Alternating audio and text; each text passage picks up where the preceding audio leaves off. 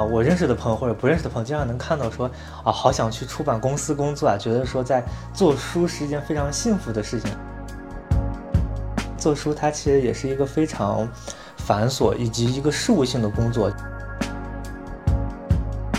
我从入行到现在，大家会一直说出版是一个夕阳行业，我觉得它更像是一种传统行业，对，就是能能赚钱的传统行业，不是那么穷穷。现在的问题是你当编辑，如果是在北京、上海这样的地方，大家也就是刚好够房租吃饭，基本上不会有盈余。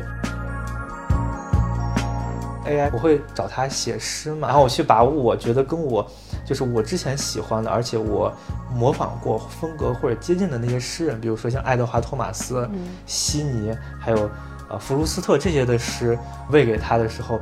我发现他给出的他模仿出来的内容更好，而且已经超过之前什么微软小冰啊什么的。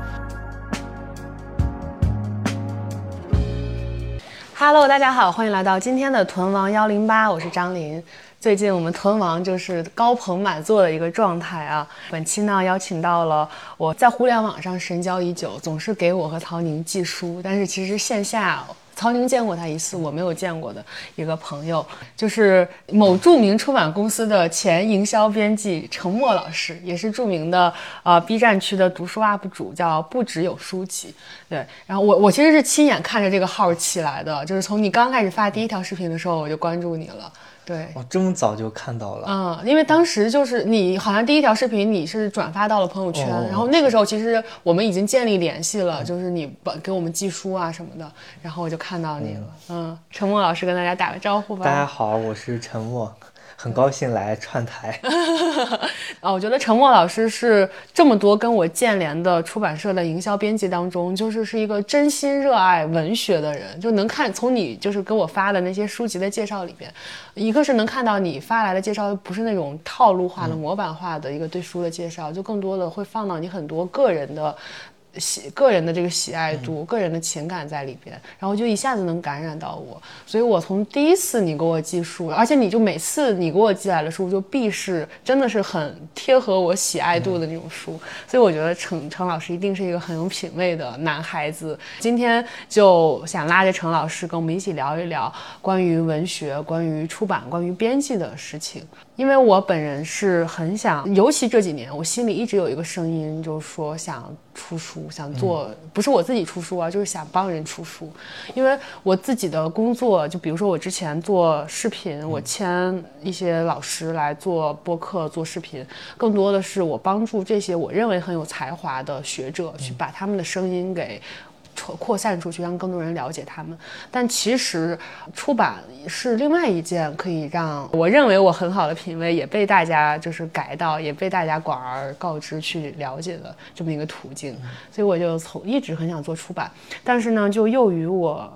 对出版行业其实没有什么了解，我也不知道出书的流程是什么，包括你们就是出版社里边的各种职位什么。版权、营销编辑什么，这个主编就干谁是谁是干嘛的，我其实都不太知道。我可能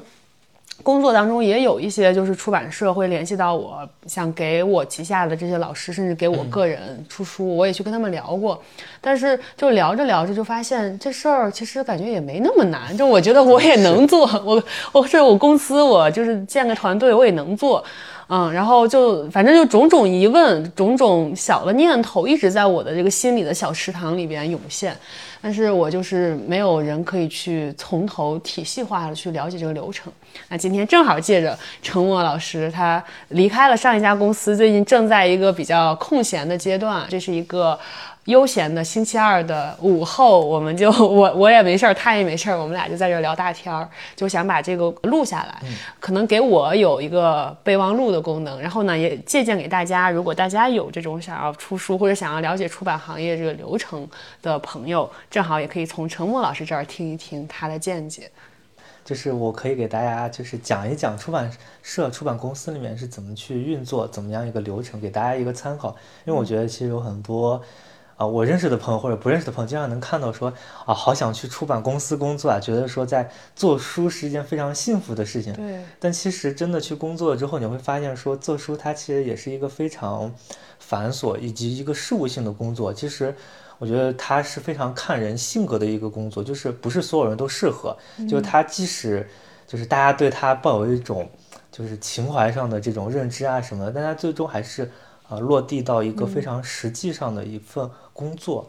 那你最开这是你的第一份工作吗？大学毕业，这是我的第三份工作啊。第三份，你之前都是做编辑吗？嗯，我之前就是第一份是非常短暂，做了在一个出版公司做了营销编辑。嗯，刚毕业，我其实啊对我的方向非常的迷茫。我去互联网公司做了一段时间内容运营啊，那是第二内容运营是第二第二份对。然后后来我觉得 还是想做还是想做内容编辑对，然后我又回来。就是去了现就之前的公司做了营销编辑，然后我大概做了有三年的时间。哦，那能做三年是说明就是这工作干的确实还挺开心的。其实对，我觉得其实就是在这三年的时间，我重新整理了自己想要做什么，我要怎么做，以及我能做什么，这些比较对我来说就是。啊，从刚开始毕业比较乱的状态中，慢慢到了一个自己内心比较有秩序的一个状态里面来。嗯，那你做的你在这样一份工作里边，主要做的是外国文学类的书的营销编辑。对，那你可以给我们大家介绍一下营销编辑是干嘛的？嗯，好啊，因为大家一般说到编辑，其实这个背后的意思就是图书编辑，它是处理文稿的。嗯，但是在图图书公司一般其实会分得更细，比如说有策划编辑，有文稿编辑，有营销编辑。策划编辑其实是从选题端去策划一些作品系列什么的，但是一般国内的图书公司没有，就是把文稿编辑和策划编辑放到了一起，就是一个编辑既要去从前期前期去选题，到后中期去看稿处理文稿，然后再到啊中后去把这个书让他去下场印出来。这样一个工作阶段，所以国内其其实就是，啊，图书编辑和营销编辑两个。然后营销编辑他的工作其实就是非常明显的，营销就是卖书，怎么把书卖出去。嗯，然后所以我们的工作就是，呃，等书基本上文稿出来之后，我们会和编辑去打磨它的营销文案、它的宣传语，还有腰封，还有就是什么封面封底这些内容，然后会从市场端和读者端给他非常多的建议。然后等到这本书印出来之后，基本上这些工作都是由我们来做了。就是我们可能要准备一些物料啊，像我们看到的，就是图书的实拍图呀，还有像一些软文啊，软文是我们和编辑会就是互相可能都会去写，然后还会写一些啊微博文案之类的。然后这些准备好之后，然后我们就可以去把这些呃内容分发到各种平台上。然后另外一个很重要的，其实就是我们要去联络博主，在各种平台上，比如说现在非常。呃，重要的平台就是小红书、抖音、B 站这些，还有播客、小宇宙。对对对，还有播客。嗯。然后其实就是不同平台它的策略是不一样的。像抖音这样就是做直播，就直接去带货，它是最有用的。然后像 B 站，它可能就是视频的方式去做开箱、做书单、去种草。然后小红书它就是图文图文类的内容，就非常适合大家去读过一本书，刚好拿上去分享，然后拍照好看一点，内容有意思一点，标题可能戳人一点，大家就会去。哎，会买来小小宇宙这样的平台，其实更适合深度的内容访谈类的，就可以看到像之前读客有本书叫《笔试》，他就找了很多播客去聊这本书，因为它是意大利非常重要的一本。对，找过你们，给我们都寄过，就是寄过书。而且读客寄书的特点是，他会给每个 UP 主写上谁谁谁汇存，就是而且是贴上，就是打印出来那种，会让人你会让一个就是博主觉得非常受重视。对对对，是。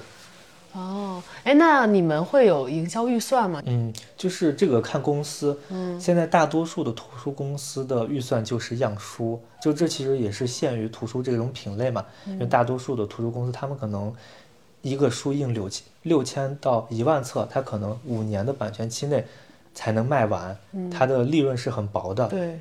所以它的样书其实已经把这部分的预算全部用完了，除非是一些特别畅销的大书，就是我们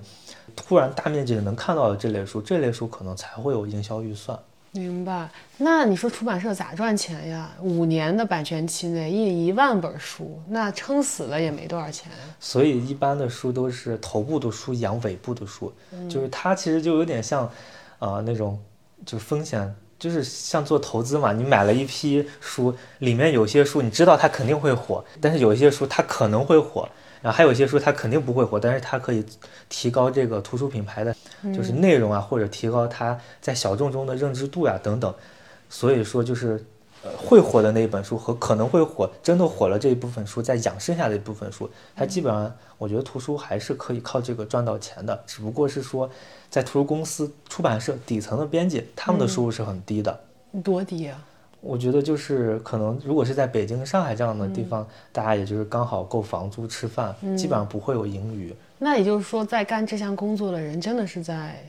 用爱发电。对，我觉得其实大家是因为真的喜欢图书这个。呃，品类才来做这个工作的。嗯，然后那你说那些。比如说一些小的出版公司，它不像就是你上家待的这个公司，那就命好嘛。就最开始出道的时候就做了很多爆款的书。那你说那些小的出版公司，他们一开始没有大 IP 在手里的时候，他怎么起步呢？其实就是精耕细作嘛。我觉得做的比较好就是一叶和明世这两年非常多的非常明显。就明世从开始他们就签下了一些可能版税不会那么高的书，但是他们就把书做得好看，内容确实有市场，而且内容本身好。再加上营销推广，花一些力气，其实就把他们这个品牌和书都打了出来。我记得他们刚开始做了那个松仲峰的散文嘛，嗯，就是那个《孤独的美食家》那个作者，他他那个书我觉得就做的很有意思。然后他们后来还做了上野千鹤子的书，这些书都是我觉得是市场和内容两方面都很兼顾的。像一页的话，他们很明显的就是。他们在做的文库本非常的出圈，嗯。啊，最开始做三岛由纪夫，去年做川端康成，啊，今年做的川端康成，去去年做还做一个日本作家的，他们其实的做法就是，啊，设计加营销，非常的花力气，再加上是公版书，公版书它其实是因为没有版税嘛，利润会更高，这样的话就可以比较好的能把公司先支撑起来，当然其实也能看到他们。呃，一页的书是分译文馆和社科类的，他们社科类的书卖的也很好，像李硕的那本《奸奸商》，奸商，对对对，那本书它内容好，而且它卖的特别好。其实这种书，老板已经积累了很多的作者资源，才敢去开公司做这样的一件事情。嗯，哎，那就是你刚才说了几个词儿，我觉得是可以先给我们科普一下。一个叫公版书，嗯，公版书一般指的就是说这个作家过世五十年后。他的书就不再受版权的保护。如果是在版权保护期内，就是你需要向他的版权持有人去付版税。这个版权在国内的话，一般都是独家的。比如说，呃，哪一个公司签了这本书，其他家他就没有办法出这本书。但是他作家过世五十年后，他没有了这样一个版权保护之后，谁都可以出。然后这个内容它就是不用再去付费。所以有一些公司会很会做。过了版权期的书，因为这样的利润更高，他们会把更多的时间花在打磨译者、打磨内容，然后做好看的设计，然后花一些呃时间，对，在时间，就经常我会看到有一些读者可能不理解，说，哎呀，这个出版社把这么多钱花在营销上，这个成本是由读者来承担，其实不是，这个只是在压缩其他方面的成本来投，来去把钱省下来去做投放。哎，那就你采访过或者你认识的那些独立出版人，他们的工作模式大概是什么样子呢？嗯，他们的工作模式就是，我觉得做出版，因为做文化行业嘛，大家很明显的都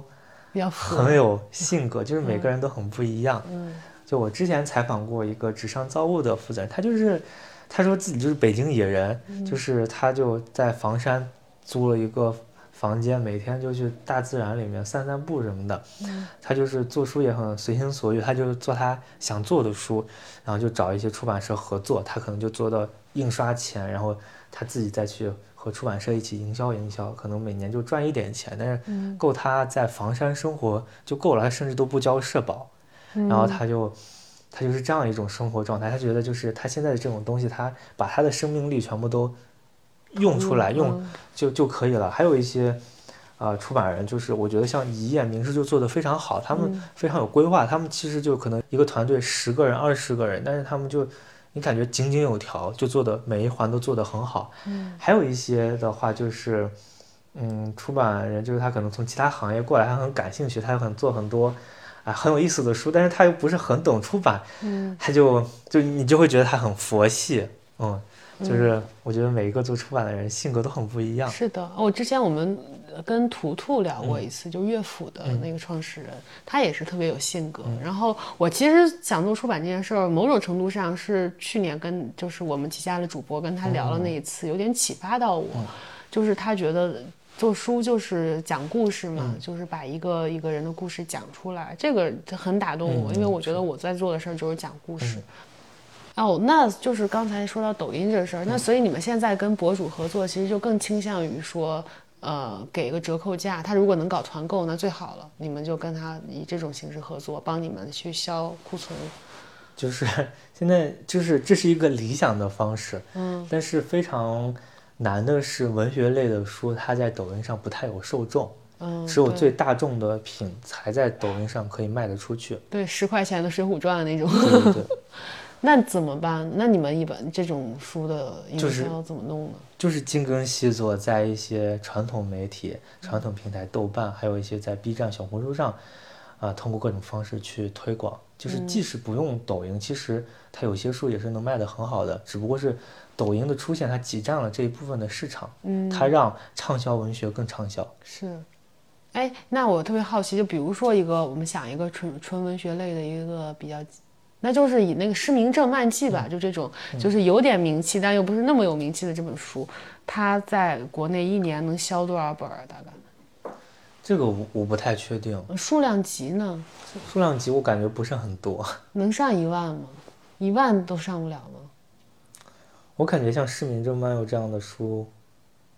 其实没那么容易上一万。其实就一般书在它的新书期嘛，嗯新书期是卖的最好，因为过了新书期一般是三个月或者到一年，它过了这一年之后，它的销量会有很明显的下滑。下滑，嗯除非是那些很头部的书，我觉得《失明症漫漫记》这样的书不算非常头部的书。嗯，我觉得真的畅销书就是《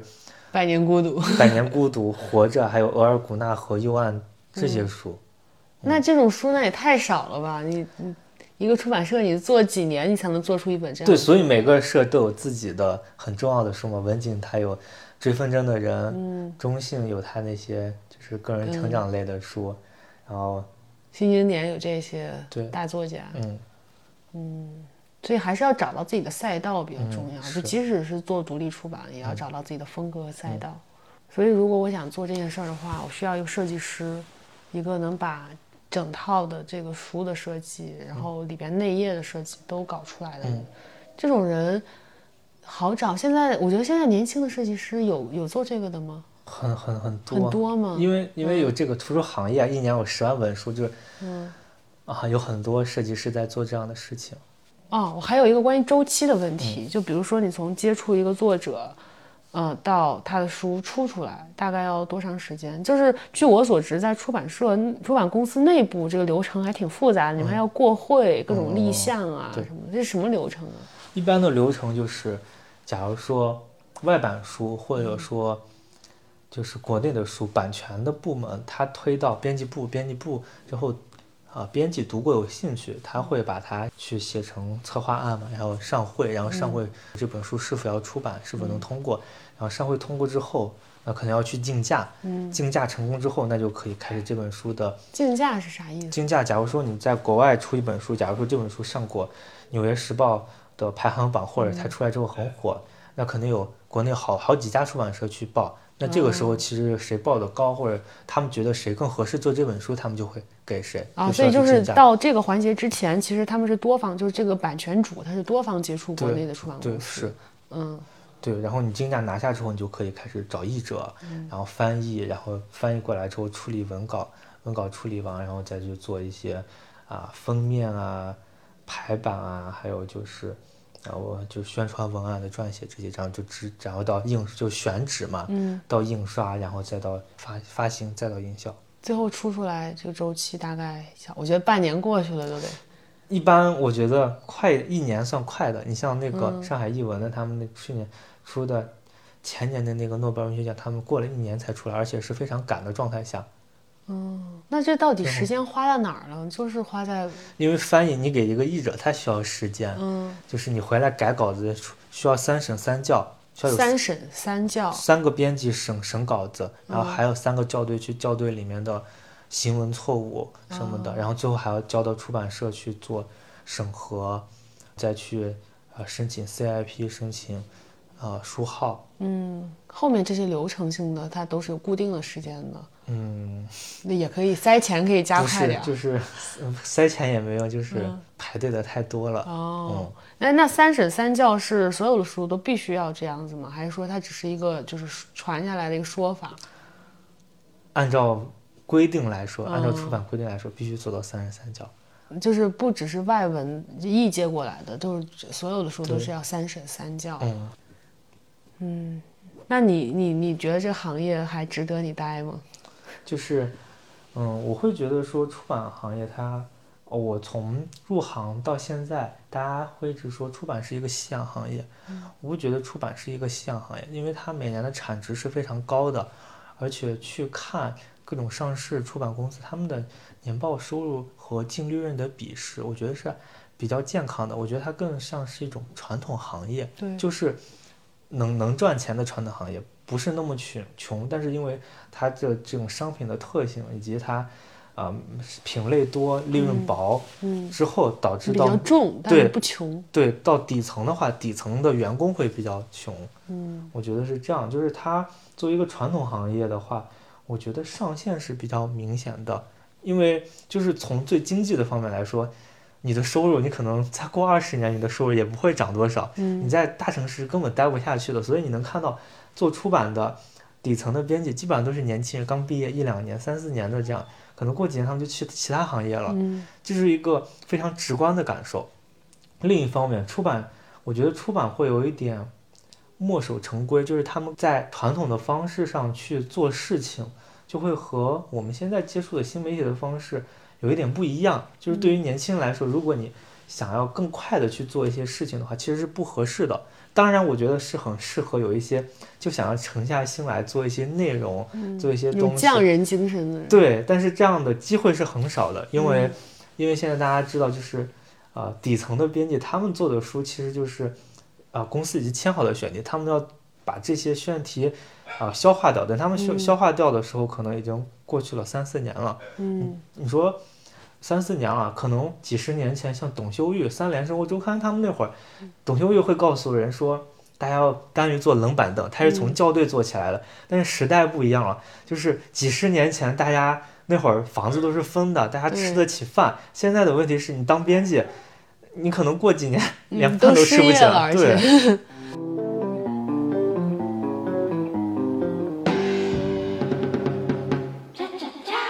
你觉得最底层的编辑、校对这些工作是否容易被生成式 AI 就被 AI 取代呢？嗯，这个它是一个很复杂的问题。我觉得，嗯就是据我了解，基基本上的那种校对，它有出版社都会用一个叫黑马嗯的一个程序，就是会跟你会跟你检索这里面的语法错误啊什么的。但是你真的要去做，还是要人工？对，因为因为译者就是翻译过来他。他其实有很多一些语病上的错误啊，一些表达上的方式啊，以及可能他翻译的没能没那么好，嗯其实就需要编辑去工作。有一些极端的例子里面，可能编辑重新把这本书都翻译，重新写一遍。对，所以一本书就是它翻的好不好，一个看译者，另外一个也要看编辑的水平。哎，那我就很好奇，那这编辑如果他能干这事儿，他直接译不就得了吗？干嘛还要找译者？翻译的嗯，有 title，有他的名气会加成。不是是翻译太便宜了，哦，就翻译的钱还不如一个编辑的工资高。对，是这样。所以翻译就是我虽然说有些翻译可能翻译的不太好，但是翻译真的很辛苦，他们用大量的时间获得来的劳动收获是很低的，不足以支支撑他们在任何城市活下去。所以就你现在感觉都没有什么专业翻译，嗯，就我看那些书的里面介绍的译者，感觉自己都是有一个什么本职工作，，是。然后兼职做点这个。对，还有一些高校的老师嘛，对对对因为他们真的很爱嗯，啊、这个作家或者这个语系的文学，他们就愿意做这样的事情。嗯，哦，其实译者也是一个为爱发光的行业。对我还以为译者还挺，这个真的是改改变了我的认识。我我一直以为译者还挺赚钱的。因为老一辈的译者，他们就是可能在什么对老翻译家，对他们在什么杂志社工作，他们利用杂志社工作的这种机会就可以接触到，可以翻译的很好，但他们的译文收入也是有限，只不过是刚好和他们的工作可以结合起来。哦，而且就是有靠翻译赚到钱的，他们可能就是比较有名声，而且得翻得快，又能准确又能翻得好，这种是非常少的，就是很多人对他的要求很高，像黄灿然，黄灿然他。他说他每天就翻译两千字，而且这两千字会在第二、第三天再改一遍，所以他等于三天才翻译两千字。这样的效率，如果是你靠这以这个为生，那是完全不可能的。两千字你可能才赚了两百块钱，嗯嗯，两百块钱两三天时间。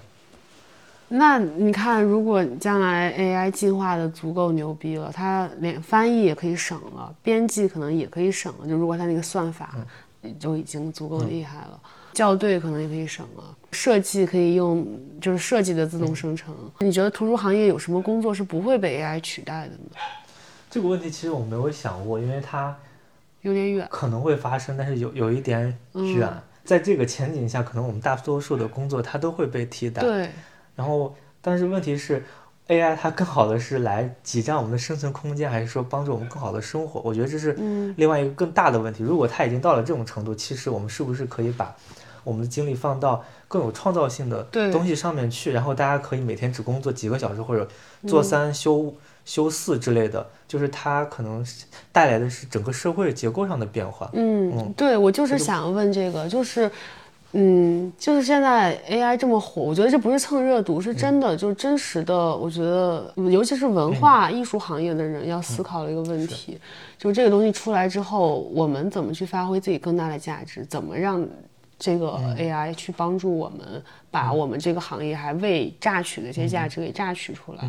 之前有人问了我一个问题，就是 AI 出来之后，做播客的人。他会不会取代主播？比如说，会不会取代曹宁？嗯，怎么能让 AI 来，或者他怎么辅助曹宁把咸宁七做得更好、更赚钱？我觉得确实是我们可以思考的一个问题。但你说他会到底会不会取代播客主播？我是第一反应是不可能，因为就是大家喜欢一个播客的主播，不就是喜欢他的不一样，他的那个无法被预料的那些反应，他的。情感嘛，那你用 AI 怎么去替代他？但确实，说实话，AI 它可以模拟一个人到一个令人发指的像的程度。就是如果，比如说啊，随便举个例子，我们发明一个曹宁陪伴聊天的软件，然后里边就是生成式 AI，在它学习了所有的曹宁的语料之后，它就可以模仿曹宁发音、说话，说出他那些文绉绉的话来陪你聊天。它的发问方式也可以习得。嗯，那用这种东西去陪伴那些想要跟曹宁聊天，但曹宁的时间又不能分配出去的人，嗯，那这不也是一种商业模式，也是一种未来的发展的方向吗？那是不是作为这个主播本人，他就更有时间、更有金钱去从事他想要去只有他本人才能参与的艺术的创作？那是不是就能创作出更好的东西？我觉得这个。呃，也是，就是某种程度上启发了我。就我当我下意识说播客不能主播不能被取代的时候，其实我是在否定它更多的可能性。所以我在想说，那你说这个东西 AI 它 ChatGPT 它也能写东西，但显然我们也知道它写的东西还取代不了这些大作家他们写出来的这些美好的文学作品。但是怎么才能嗯用？这种技术，嗯，去解放人们的生产力，然后甚至就让更多的人爱上读书，我觉得也是对这个行业会起到了作用。嗯，我觉得想象力其实可以再发散一点，因为如果真的 AI 到那种程度的话，大家其实已经不需要曹宁陪伴式的了，因为 AI 会有自己的个性出来，它就会就会有虚拟人主播，对，它就会变成一种它独有的个性。这种我觉得在可能几十年会会更受。欢迎，我觉得就是如果还是曹宁陪伴的话，他其实还是在现有的这种，呃 AI 技术上面去发展模拟的一个产物。嗯，就是还是在用 AI 去模拟真人，但其实 AI 可以作为一个人，对它作为一种就是另外一种思考方式的，嗯，去带来很多新的这种感受吧。我觉得是这样。啊，另一方面就是我们现有的这种技术的话，我我最近也在试着跟他聊天嘛，就很能明显感觉到。它比之前所接触的所有都要智能，特别在文学上也很明显。我会找他写诗嘛，因为我平时写写诗的话，我会很感兴趣，我就把我所有的写过的诗，我全部喂给他。我跟他讲说怎么写诗。我因为如果你只让他写诗的话，会给你一些老干体，因为他的语言逻辑是我们给他说的是中文，他过去翻译成英文之后，然后再从英语的方式，然后再翻译成中文给我们，这样的诗其实就变成一种在他们的那种习惯里面，我不知道是怎么设定的，就是老干体。老干体是啥意思？老干体就是老干部写的诗，就是非常的文绉 绉，带点文言。面。对对对，就是这种。然后我就跟他去为一些所有我写过的诗，然后我就让他再去模仿的时候，会发现他的语言风格已经发生改变了。就是他会模仿我，就是那种节奏。之前他可能除了老干体，一句诗里面一行可能就一个中间一个逗号，两边的这种体量非常明显。他现在已经开始灵活了很多。然后我就开始。我是一种非常笨的方式去培养他，就是我就像我是怎么写诗的，我怎么去培养他，我去跟他讲怎么写诗，啊，他要怎么去注意诗和诗之间这种跳跃的感觉，我不知道他们能听懂，就是我只是在尝试，然后我去把我觉得跟我就是我之前喜欢的，而且我模仿过风格或者接近的那些诗人，比如说像爱德华托马斯、悉尼，还有呃弗卢斯特这些的诗喂给他的时候，我发现他给出的。他模仿出来的内容更好，而且已经超过之前什么微软小兵啊什么的，而且我觉得比很多我看过的那种杂志上的诗要写得好。他写的非常的成熟，他写的有些诗就是，我觉得是有细腻的那种质感。你还记得你印象深刻的一两句吗？嗯，他写的我不太记得，但是他我觉得他对生命有非常深刻的感知。他我让他写一个黑莓和老妇人的故事，他就讲。老妇人在田野上遇到一场雨，然后她在摘黑莓，这些雨打湿了黑莓。老妇人返回了屋中，这些黑莓的生命就会随着季节消逝。老妇人她也走到了生命的尽头，就非常的有哲理，就是她她的逻辑非常的清晰。那她可能存在的问题是，她可能一些意象的表达会比较重复，因为她没有生命嘛，她没法向我们去体验。我们写是去体验外面的生活，非常多的细节会进来。他明显是缺乏细节的，但是他在写一些乡村啊，或者说一些古旧的生活会更更好，因为他可能是因为他的模型，他他读了大量的这样的文学呀，还有就是他们给他喂的那些语料。我觉得他写一些现代的东西，他就会没那么好，这是很有意思的一点。另一方面，我觉得。呃，我是想要培养他能不能写出更好的作品，但我觉得是很难的。另一方面，其实我在做一件事情，我跟他一起去写，我让他对一个主题写好几首，然后我把这些诗的东西，我找一个骨架，然后我再用我的细节去丰富它。我觉得是和他在一起去创作，这是一种写诗的方式。我觉得这这个写诗他肯定不能代替我独立的，但是他。就是我，我也在培养我的一种写作方式，或者说，我看看这样能探索出什么样的东西，因为我觉得这些东西是有很多可能的。是的。然后我有一些朋友，他是写小说的嘛，他的方式是更有意思，因为写小说跟写诗的啊逻辑很不一样，他会让他去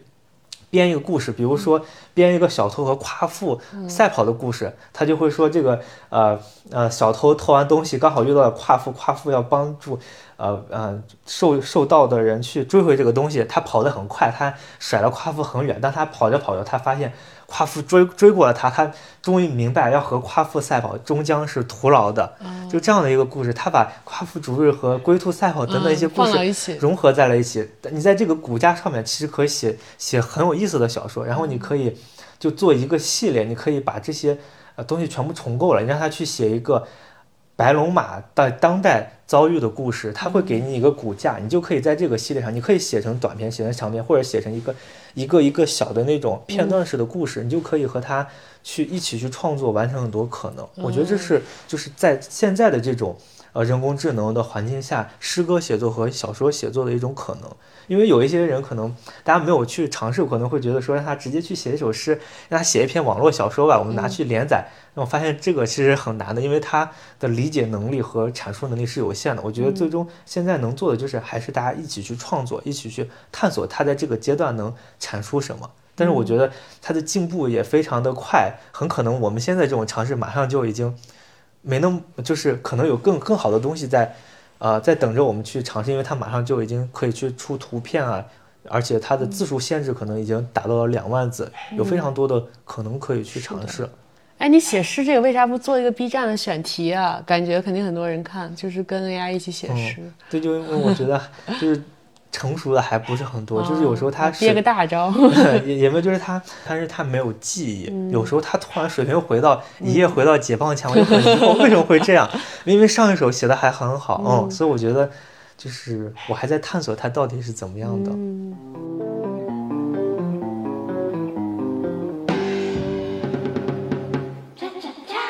哎，那你自己有文学理想吗？就是你作为一个学汉语言文学的，你虽然就是做你辅助做做作家出书做出版，那你自己呢？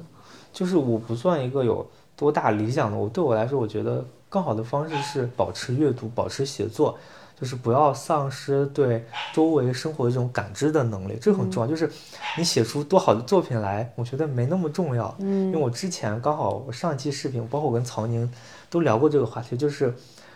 读汉语文学很可能被文学史遮蔽，就是我们上的课程都是中国文学史，留下名的那对，就是你会觉得说。我们要研究的这些作家会不会能进入文学史？因为我们现在可能最多教科书写到余华嘛。然后我在读陈澄诚的时候，如果我有文学史焦虑的话，我会在想陈晨写的这些东西 能不能进入文学史？这个东西其实就已经限制了我们看待他们的方式。你从文学史这个东西跳出来之后，你的东西就是和当下的生活连接的时候，我觉得这个时候才是最重要的。就所以我就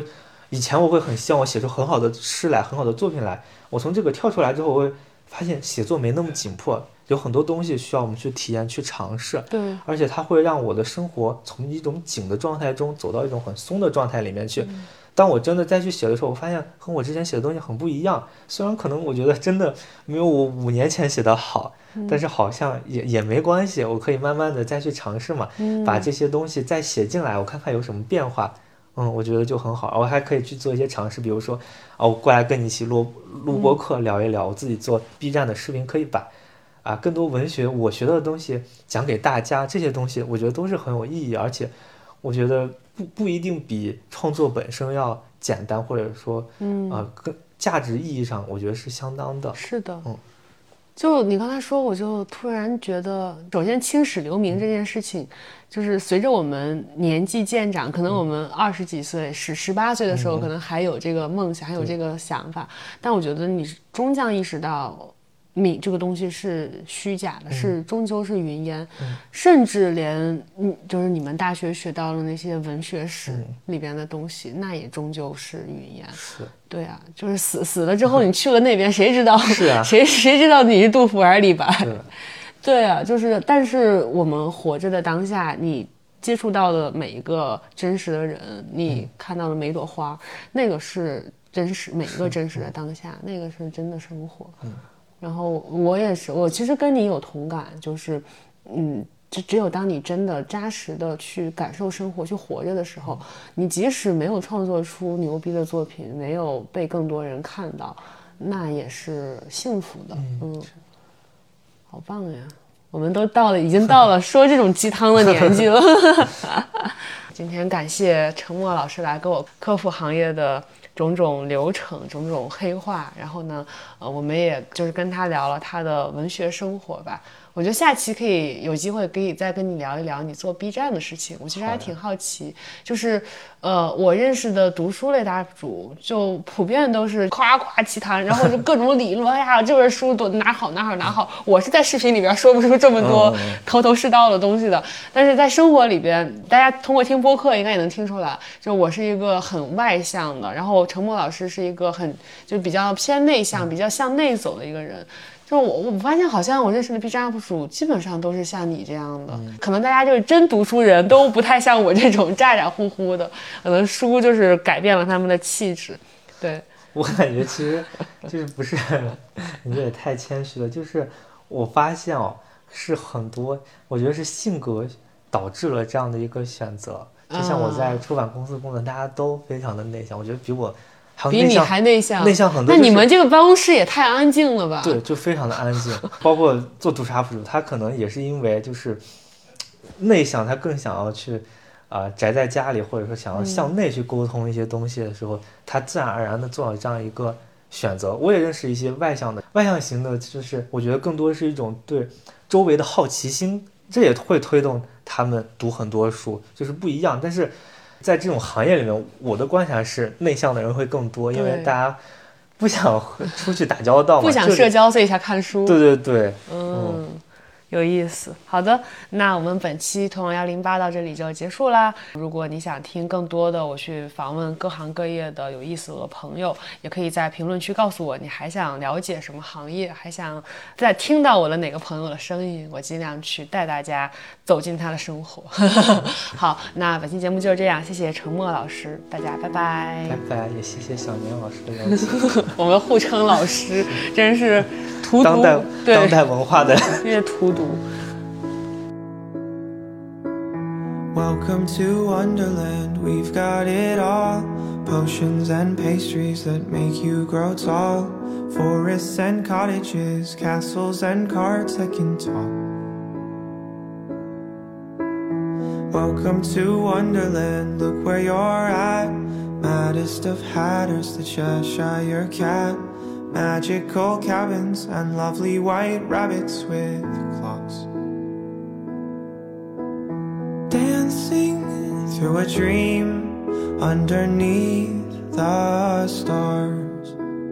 Laughing till the morning comes. Everyone that leaves has a. Oh.